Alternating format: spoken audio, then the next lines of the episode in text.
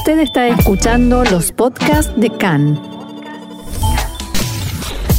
CAN, Radio Nacional de Israel. Benny Gantz y Benjamin Netanyahu se reunieron anoche y continúan las complejas negociaciones para tratar de formar el nuevo gobierno. La policía investiga al jefe de campaña y al portavoz del Likud bajo sospecha de acoso a un testigo en una de las causas de Netanyahu. Estados Unidos confirmó la muerte del líder de ISIS, Abu Bakr el-Baghdadi, en un operativo de sus fuerzas de élite.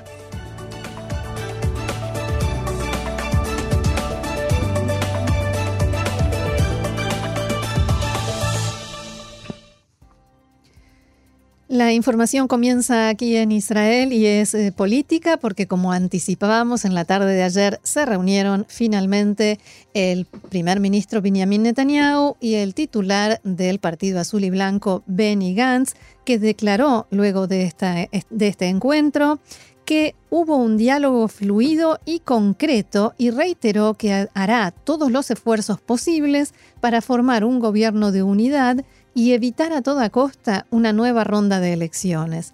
En la reunión de ayer entre los equipos de negociación de Azul y Blanco y el Likud se discutió, entre otros asuntos, sobre la rotación en el puesto de primer ministro y quién de los dos oficiaría primero en el cargo. Tanto Gantz como Netanyahu y los equipos de negociación de ambos partidos acordaron volverse a reunir próximamente. Entre tanto, el candidato de Azul y Blanco se reúne hoy con Avigdor Lieberman, líder de Israel Beitenu. Por su parte, el ministro del Likud, Yariv Levin, quien representa en la mesa de negociación a todo el bloque de derecha y ultraortodoxos, afirmó en una entrevista con Khan que los representantes de Azul y Blanco le confirmaron ayer que aún están considerando la posibilidad de formar un gobierno en minoría con el apoyo externo de la lista árabe unificada.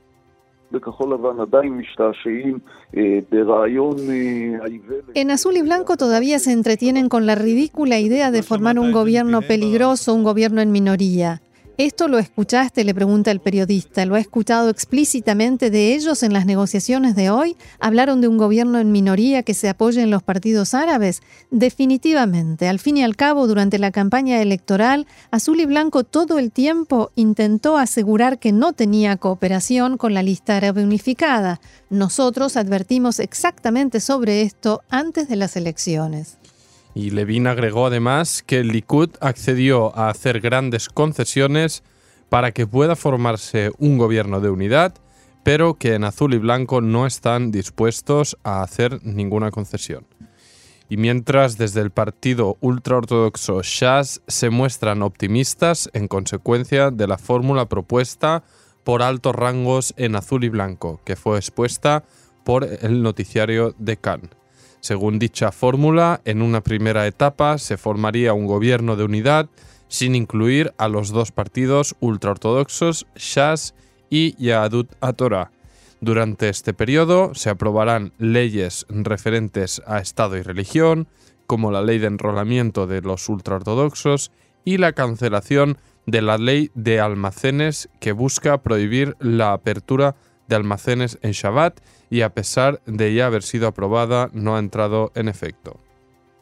Miembros de Shas declararon a Khan que la legislación de la ley de enrolamiento no será un problema, pero que la anulación de la ley de almacenes será difícil de digerir.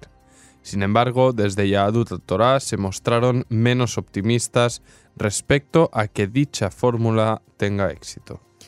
Y el asesor de Donald Trump, Jared Kushner, se encuentra en Israel en el marco de una visita oficial y se encontró esta mañana con el primer ministro Benjamin Netanyahu, con el titular de Azul y Blanco, Benny Gantz, y con otros funcionarios del gobierno de alto rango. Acompañaron a Kushner en estas reuniones el secretario de Tesoro norteamericano, Steven Mnuchin, y Avi Berkovich, quien sustituirá a Jason Greenblatt como enviado especial de la Casa Blanca para asuntos de Medio Oriente. Desde Washington insistieron en que el acuerdo del siglo se dará a conocer cuando llegue el momento apropiado. El director de campaña del Likud, Ofer Golan, y el portavoz del partido, Jonathan Erlich, fueron indagados por la policía bajo sospecha de haber cometido el delito de acoso de un testigo de cargo. En este caso se trata de Shlomo Filber, que llegó a un acuerdo con la Fiscalía por el cual se transformó en testigo de cargo en la causa denominada 4000, en la que el primer ministro Benjamin Netanyahu es sospechoso de soborno, fraude y abuso de confianza. La investigación de estos funcionarios del Likud se inició a partir de un vídeo difundido en las redes el mes de agosto pasado, durante la campaña electoral en el que se ve supuestamente a miembros de la campaña del Likud en un automóvil que estacionan junto a la casa del testigo Shlomo Filber y desde donde le hacen escuchar con un altavoz todo tipo de consignas en su contra. Momo, tía Gever. Sí, Momo Filber. Momo, le gritan el apodo con el que se conoce a Filber. Compórtate como un hombre, sal, confiesa la verdad. Momo Filber, ¿qué te hicieron para que, que mintieras contra el primer ministro? ¿Qué te prometieron? Momo, la izquierda te utiliza para derrocar al Likud. Escucha lo que dijiste antes de que la policía te presionara y se escucha entonces una grabación de Filber diciendo que no se cometió ningún delito. La investigación policial se realiza con la aprobación de la Fiscalía y del asesor letrado del gobierno, Abihai Mandelblit. En este marco, Golan y Ehrlich fueron interrogados durante muchas horas y la policía les confiscó los teléfonos celulares. La oficina del primer ministro difundió un comunicado reaccionando a este hecho que indica, abro comillas, la persecución no se detiene ni por un instante. Aún no se ha secado la tinta de las mil páginas con argumentos que presentó la defensa del primer ministro Netanyahu en la audiencia y ya están investigando a su entorno más cercano. El objetivo está claro, neutralizar la posibilidad del primer ministro de luchar contra el incesante flujo de filtraciones de material de las causas, atentando contra las personas más cercanas contra él. Un escándalo. Y según informó esta cadena, Khan, la decisión sobre la imputación de Netanyahu en los distintos casos de corrupción en los que estaría presuntamente involucrado se tomará dentro de tres semanas aproximadamente. Desde la Fiscalía se está valorando qué decisión tomar finalmente tras tomar en consideración las protestas de los abogados de Netanyahu tras las sesiones de audiencias previas al juicio. Es posible presentar la carta de acusación finalmente contra Netanyahu en los tres casos abiertos, denominados 1000, 2000 y 4000, y que hemos ido tratando en las últimas semanas, ya que así consta en los borradores originales de la misma carta de acusación. Así es, eh, Mandelblit tiene la opción de no presentar esa demanda o sí demandarlo, pero eh, por los mismos delitos o algunos de esos delitos, o bien rebajar la gravedad.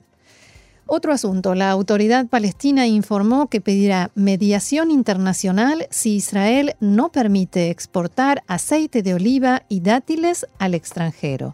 El ministro de Exteriores palestino Riyad al-Maliki remarcó que se trata de una cuestión de vida o muerte y que en una situación así, la autoridad palestina dijo pasará a la ofensiva. Khan informó la semana pasada que Israel estaba valorando imponer este veto si finalmente la autoridad palestina no renuncia a la decisión que tomó de no importar vacas procedentes de Israel. Parece que la cuestión financiera comercial también está jugando un papel importante en las tensiones, ¿no? Vacas por aceite y dátiles. Bien, eh, solo lo importante sería que se encuentre una solución, no importa con qué.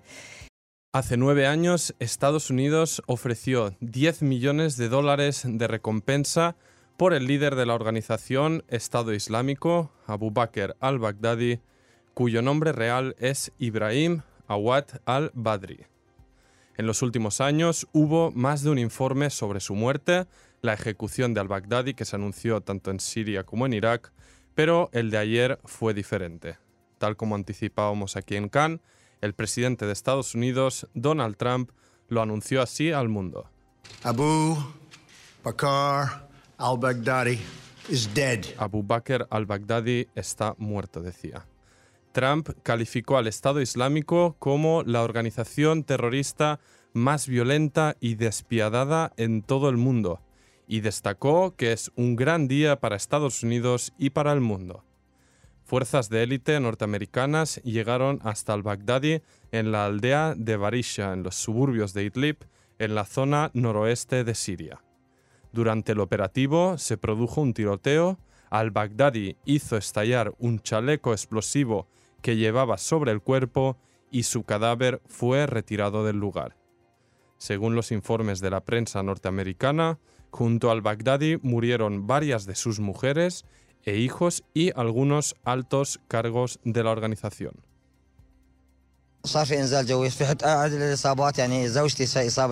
Bajaron en paracaídas, decía un testigo, hubo varios heridos. También mi esposa resultó herida aquí.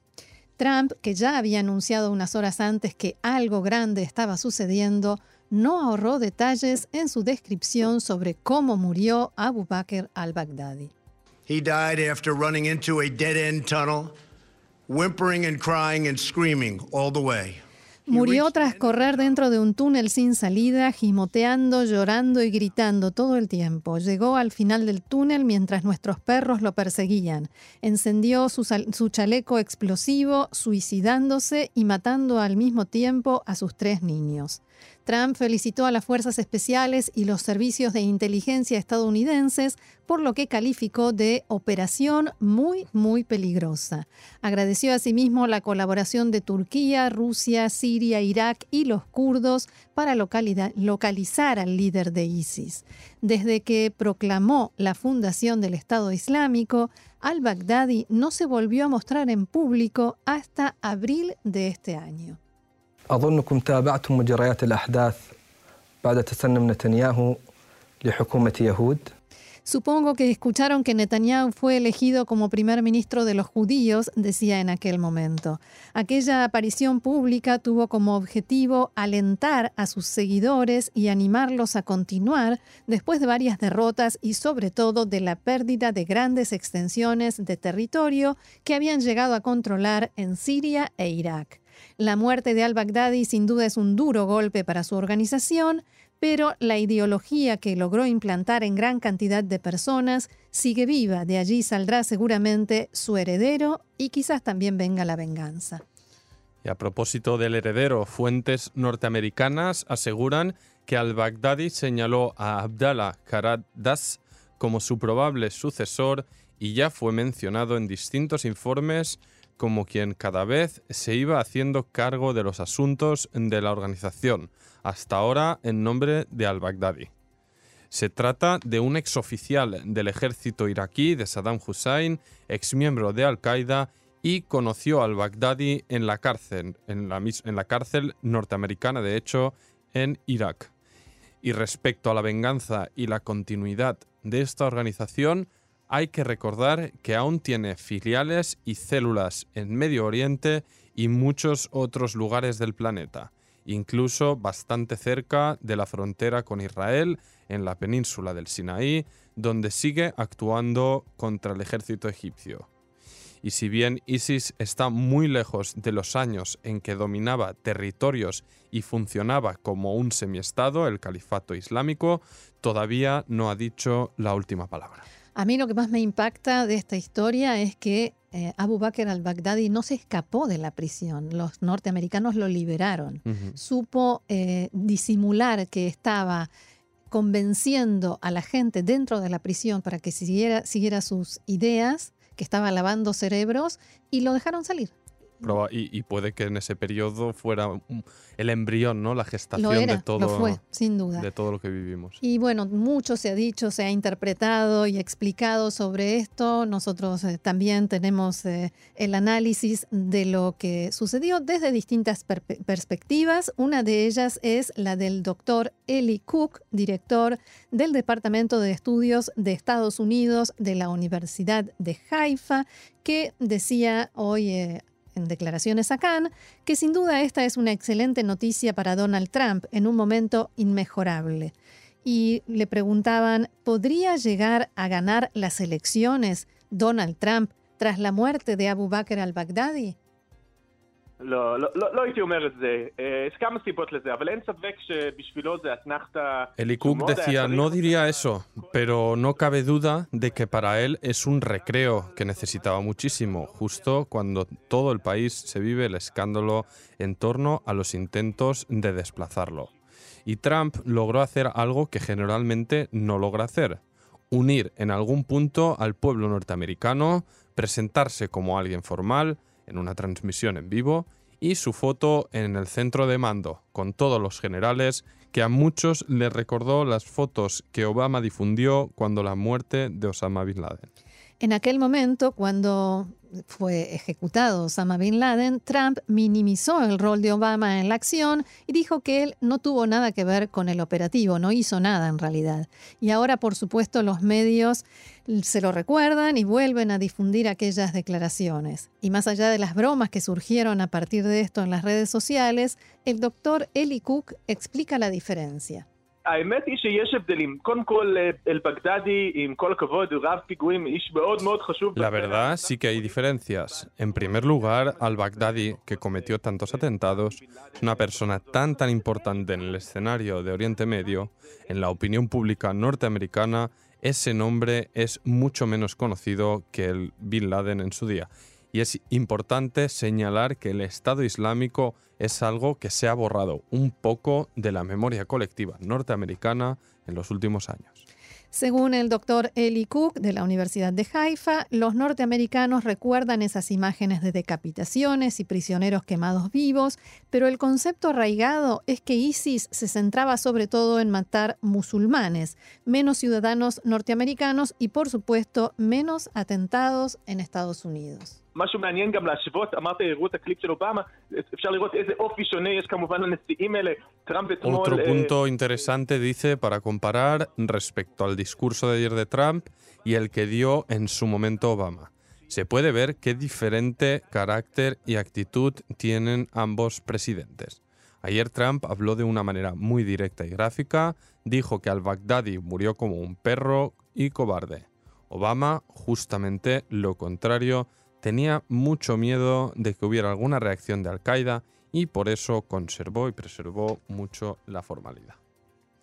Y el ministro del Interior de Francia, Christophe Castaner, alertó de la preocupación de que se produzca una venganza tras la aniquilación del líder de ISIS. Por ello, el ministro francés envió una carta a altos cargos policiales recomendando elevar el estado de alerta, especialmente en eventos públicos. Según este funcionario del gobierno francés, hay sospechas de que elementos yihadistas incitarán a cometer actos de venganza. Y en Irak, tras semanas de duros enfrentamientos que venimos comentando en nuestro programa, se levantó el toque de queda sobre la mayoría de la población civil. Según representantes de organizaciones de derechos humanos, ya van 74 víctimas mortales registradas. El Parlamento iraquí mantiene durante la jornada de hoy una sesión especial para tratar las peticiones de los manifestantes, así como las, reformas eh, que propuso el gobierno. Y en la capital, Bagdad, ayer se siguieron manifestando miles de personas contra la situación económica y la corrupción.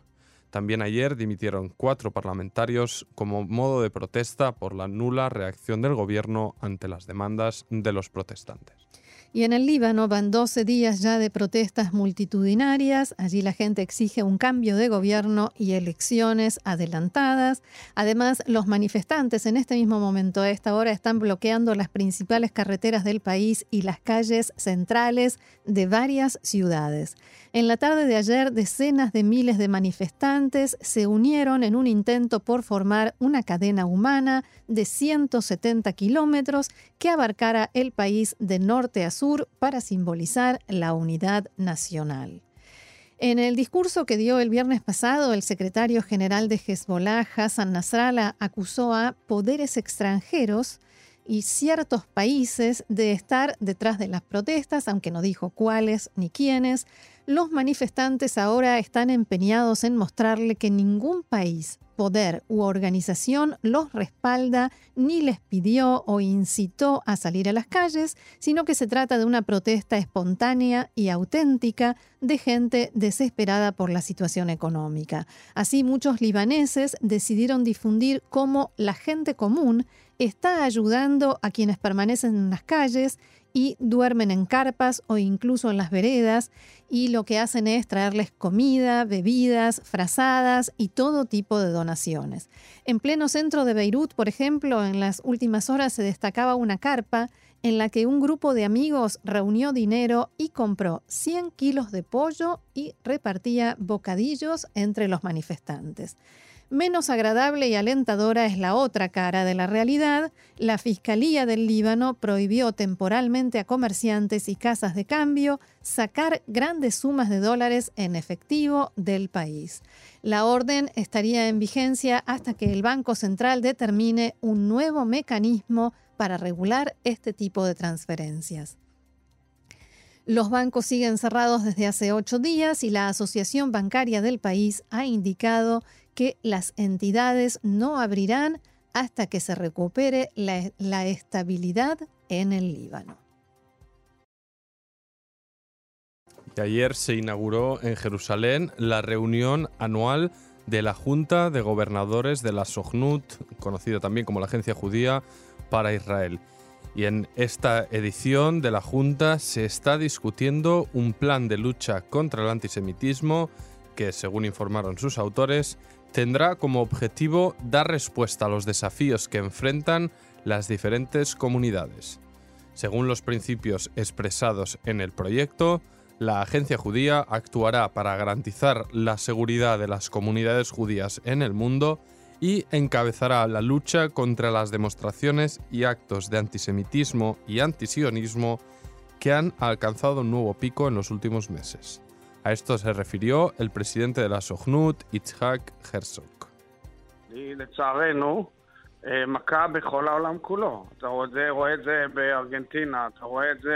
El antisemitismo es, a nuestro pesar, una epidemia en todo el mundo. Lo vemos en Argentina, lo vemos en Europa, en los países más liberales y democráticos.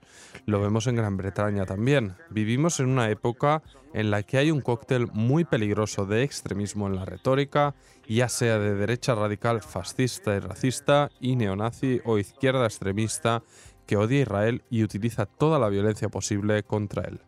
Ambos actúan fuertemente en las redes para incitar. Miren lo que pasó en Alemania, en Halle, se trata de un joven lleno de odio no musulmán, porque se suele decir que es por los musulmanes. No es por los musulmanes, es por un odio hacia los judíos y hacia Israel que está en todos lados, dijo. Y solamente sale más a la superficie ahora por la coyuntura del momento.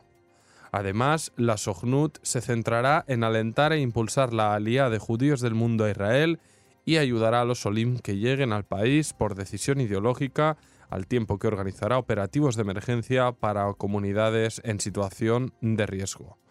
El proyecto también indica que la Sohnut representará a la variedad de voces e ideas dentro del pueblo judío en la diáspora ante las autoridades israelíes y la sociedad israelí. En la comunidad judía de Pittsburgh se, conmemoró ayer un año del atentado en el que fueron asesinadas 11 personas que se encontraban dentro de la sinagoga Etz Haim, en lo que se considera el peor ataque antisemita de la historia de ese país. En el lugar se llevó a cabo un acto de homenaje a la memoria de las víctimas, al que se sumaron unas 20.000 personas que participaron en forma virtual a través de las redes. Dentro de la sala donde se hizo el acto, miles de personas la ciudad en general y de la comunidad judía local, se reunieron para recordar, llorar juntos y volver a escuchar las historias de vida de las víctimas. Así hablaba el rabino Jeffrey Myers de la comunidad de Tzhaim.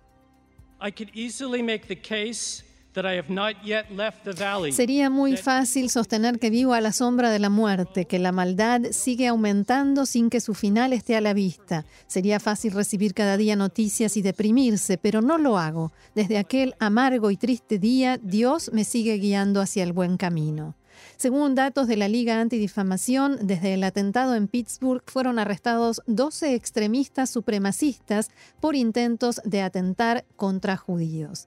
En la, sinagoga Etz Haim en Pittsburgh ha permanecido cerrada desde el atentado y recientemente la comunidad aprobó un plan a largo plazo para que dentro de unos años el lugar se convierta en un centro comunitario y en un centro también de estudios de religión.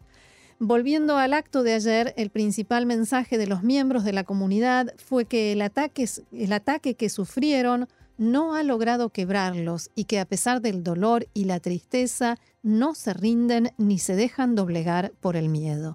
Así lo reflejaba Batia Kislev, miembro de la comunidad Or Hadash.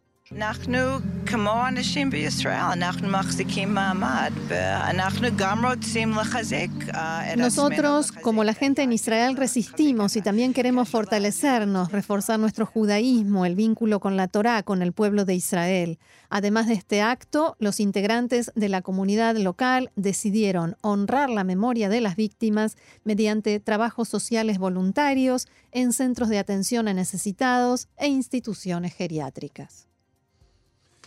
Y por su parte, también el presidente de la agencia judía, Itzhak Herzog, habló en Cannes sobre el significado del atentado de Pittsburgh, tanto para la comunidad judía norteamericana como para Estados Unidos como país.